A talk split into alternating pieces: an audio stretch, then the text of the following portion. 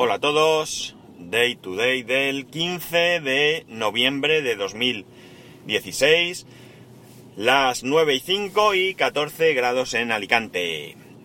Bueno, eh, 15 ya de noviembre, ¿eh? ¿Habéis pensado ya lo que vais a pedir a Papá Noel o a Reyes, a quien sea que le pidáis? ¿Habéis pensado que vais a pedir para vuestros seres queridos? Eh, pues pensando que queda poco, poco, que el tiempo pasa muy rápido. A mí siempre me pilla el toro, siempre voy los últimos días desesperado, sin saber qué hacer. Así que poneros las pilas, poneros las pilas y a ver si me las pongo yo también. Y este año puedo eh, hacer las cosas con tranquilidad. Bueno, el podcast en el que participé ya se ha publicado, ya puedo deciros. Eh, que participé en un capítulo especial de Programar Fácil, ¿vale? El podcast de Luis del Valle. Es el capítulo número 100. Eh, Luis quería hacer algo especial y, eh, bueno, algo diferente, eh, algo, pues, un poco para, para señalar ese capítulo número 100.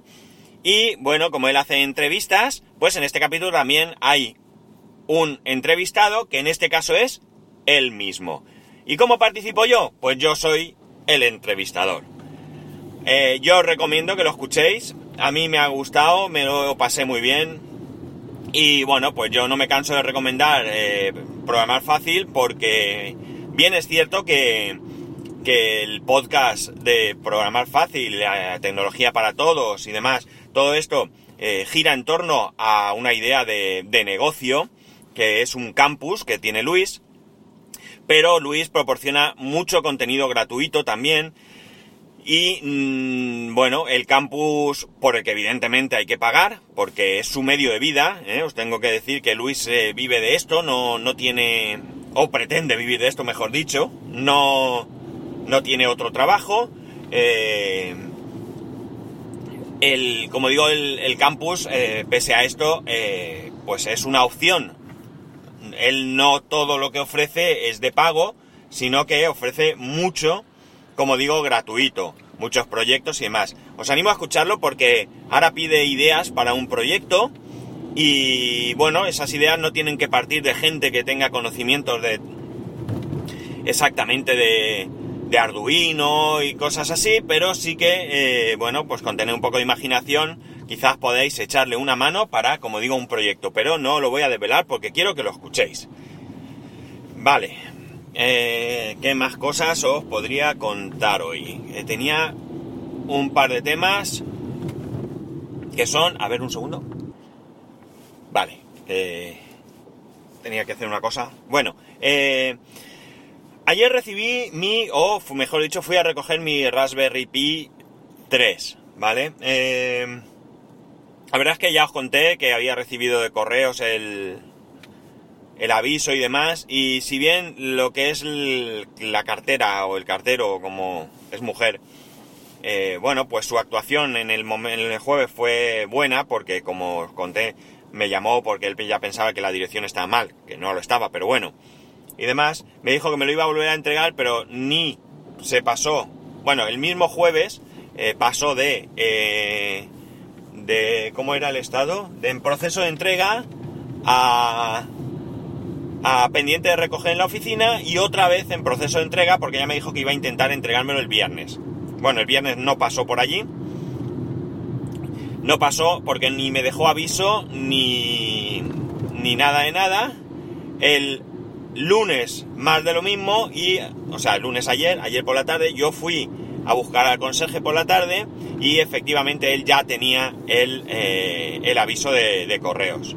Esto es una historia porque, bueno, eh, yo creo que el funcionamiento de correos no es del todo malo, ¿vale? Correos no funciona del todo mal en cuanto a que te lleguen los paquetes.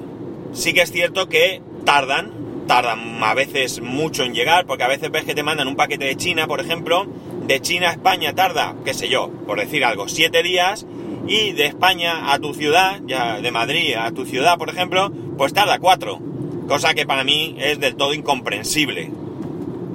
Casi tarda más proporcionalmente desde dentro de España que desde China hasta España. Eh, ya digo, a mí perderme paquetes y cosas así nunca me ha pasado, pero lo que sí que es cierto es que el procedimiento de entrega es tercermundista. Y luego hay otra cosa. Yo no soy de los que piensan que todos los funcionarios son unos vagos, pero sí que pienso que muchos eh, entran en una dinámica. Eh, yo creo que es por el sistema, ¿vale? Que hace que las cosas no funcionen bien. Yo conozco gente en su vida privada y en su trabajo como funcionario y tengo que decir que no son las mismas personas. Es decir, aquel que es negligente en su vida privada es negligente en el trabajo generalmente. Aquel que, es bueno, que es eh, ordenado, pues en su trabajo también lo es, ¿vale? Pero es que yo veo gente que en su vida privada es gente ordenada, organizada y demás, pero que luego en el trabajo que cambia. Y esto me pasa con muchos funcionarios que conozco, ¿eh? Ojo, hablo que conozco, el resto no los conozco. Yo llegué ayer eh, a recoger el paquete y delante de mí no había muchas personas, ¿de acuerdo? Eh, bueno, pues la actitud es, mm, no tienen ninguna prisa, a ellos les da igual, van tranquilamente, eh, no sé, me da una sensación y yo con perdón y con máximo respeto hacia aquellos que seáis funcionarios y que cumpláis con vuestro trabajo mm, con eficacia y con, y con profesionalidad. Pero estoy seguro que vosotros mismos podríais contar anécdotas de compañeros que tela marinera. Esto en correos, lamentablemente, según, según mi experiencia, está muy generalizado. ir a recoger un paquete a correos es muy triste y muy duro. De hecho, de hecho, la misma cartera me dijo que no quería eh, que fuera a recoger el paquete por el tiempo que hay que esperar. Es decir, que ya sabe perfectamente cómo funciona la oficina. Esta persona que yo conozco, como digo, yo la he visto trabajar en, yo la he visto en su vida privada, es una persona normal, una persona dinámica o lo que queráis, pero luego cuando llegaba al trabajo era un cambio radical, radical, era impresionante. O sea, les da igual que haya una persona que 10. Yo he llegado a ver una persona que no sabía cómo hacer un determinado, en una determinada entrega y eh, con la oficina, mm, vamos, a tope de gente que estábamos allí solamente tres ventanillas abiertas, que son las que hay, por cierto, no hay más, y resulta que en un momento dado, esta persona le pregunta a una compañera, la compañera le dice, dame que lo hago yo. Y esta dice, ah, pues yo me pongo a tu lado a verlo. Pues perdóname, está claro que tienes que aprenderlo, porque es tu trabajo, pero no lo hagas en ese momento. Cuando acabes, en un, o en un momento que no haya gente, si es que eso se da, cosa que dudo, porque es que van tan lentos que es imposible aligerar la cola, pues en ese momento hablas con tu compañera y dices, oye, eso que hemos visto antes, hazme el favor, dime cómo era. Y que tu compañera o compañero te lo explique. Pero no lo hagas en medio porque la cola todavía se hace más larga. No empieces a charrar de cosas privadas con clientes que conoces porque no es el momento, porque hay gente que estamos esperando, ¿vale? Entonces yo ya digo, lamentablemente esta es una situación en Correos España que he vivido habitualmente, por no decir otras historias mucho peores, como por ejemplo, en casa de mis padres, eh, esto mm, no sé si lo he contado ya aquí, pero bueno, eh, mi abuela, yo tenía una abuela que lamentablemente pues estaba enferma, no podía salir de casa, eh, vivía por temporadas con cada uno de sus hermanos, uno de, sus hijos era mi madre, y mi abuela no podía salir de casa y no se la podía dejar sola. Pues bien, eh, el cartero iba a entregar paquetes a mi casa y nunca había nadie en casa. Ausente siempre, siempre. Cosa que, como digo, no era cierta, porque siempre había casa. En casa alguien. Vale, puede ser que un día, pues, estuviesen a lo mejor atendiendo a mi abuela, eh, no se oyese el timbre, ¿vale? Puede pasar. Pero siempre, siempre, siempre, vamos, bueno, pues yo fui a la oficina a recoger un paquete, lo comenté y el funcionario que me atendió, por cierto, en la oficina de mis padres había, no sé si todavía estará, un señor que era impresionante cómo trabajaba. Era un lujo solo ir a verlo trabajar. Vamos, para que veáis que sí hay gente que quiere trabajar y que no solo quiere trabajar, sino que trabaja. Eh, pues bien, el jefe salió y el tipo con mucho desprecio hacia mí, que es lo que más me molestó, me decía que, que eso no podía ser, que conocía al cartero de mi zona y que era un tío serio. O sea, súper fuerte, vamos, súper fuerte.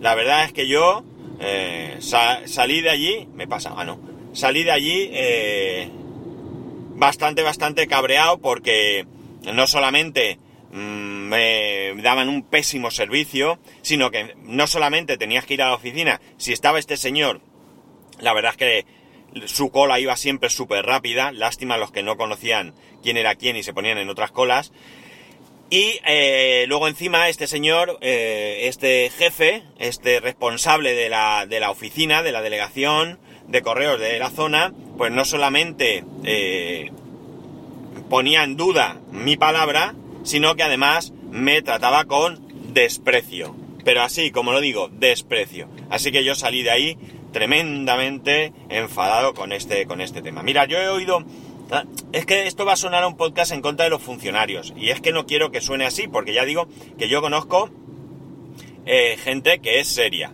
¿vale? Eh, y a mí yo he ido a oficinas en las que, públicas, en las que me han tratado perfectamente bien, ¿vale? Pues bien, os cuento. Yo conocía a un tío que se sacó una oposición en un organismo público y eh, reconocía que él lo hacía para no trabajar. Él decía que tenía que entrar a las 8 de la mañana, pero que solía llegar más tarde. Que una vez allí, lo primero que hacía era leer el periódico, luego salía a desayunar, y que allá a las 10 o 10 y media empezaba a trabajar. Vamos, o sea, imaginar que esto te lo digan en la cara, ¿vale? Cuando hay gente que, compañeros suyos, que entran a su hora y que hacen su trabajo y que además atienden a la gente bien.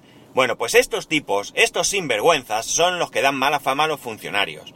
Estos y no otros. Yo sé que me va a caer gorda por esto que estoy diciendo, lo sé. Pero es que, lo siento, es que es mi experiencia, y yo hablo de mi experiencia. Si alguno de vosotros, como digo, es funcionario, y trabaja bien, es serio, y todo esto, pues oye, enhorabuena, mis felicitaciones, que sé que, que, que existen, que, que sé que hay gente seria. El problema es que unos pocos, o unos cuantos, no sé, eh, no, no puedo ni hablar de porcentajes porque no tengo ni idea, pero hay unas cuantas personas que hacen que, que bueno, que el trabajo eh, de, de, otros pues quede eh, menospreciado, que el trabajo de otros pues pues no se vea, que el trabajo de otros quede pues eso, mm, que queden todos como vagos, sinvergüenzas y demás. Y bueno, y si me cala el pulpo aquí, pues que me caiga. Pero ya digo, es que es lo que yo he vivido. Es la experiencia que yo he tenido. Y por tanto, pues no puedo contar otra cosa, yo no os puedo mentir. Si me encuentro a alguien que merece la pena, lo digo. Ya os digo, en la oficina de correo donde vivían mis padres, había un señor que era brutal como trabajaba, brutal, brutal, o sea, era eh, más allá de sus posibilidades. Nunca, nunca, nunca, jamás ibas y te decía que no encontraba un paquete. Podía ser que tardara porque no lo encontraba, pero el hombre eh, luchaba por encontrarlo. Mientras que otras personas, recuerdo una mujer allí, eh, que me di, no encontraba el paquete y, llegó a decirme que fuera cuando estuviera su compañero. O sea, flipar, flipar. Es decir, guardas una cola enorme y cuando te toca el turno no te encuentra el paquete y te dice que eh, lo tienes que, que tienes que volver otro día cuando esté su compañero. ¿Quién su compañero? El que curra, ¿verdad? Porque tú no tienes ganas. Pues lo siento mucho. Esto es lo que yo he vivido. Insisto, que yo no meto en un saco a todo el mundo, que yo no creo que todo el mundo sea un vago, que no creo que todo el mundo sea un cara dura, pero que mi experiencia me ha hecho que me encuentre a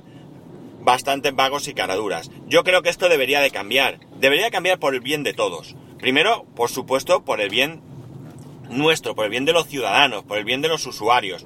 Y por otro lado, también debería de cambiar por el bien de aquellas personas que se curran una oposición, que no es fácil, para luego que queden como que son unos vagos y unos caraduras y que no pegan ni chapa.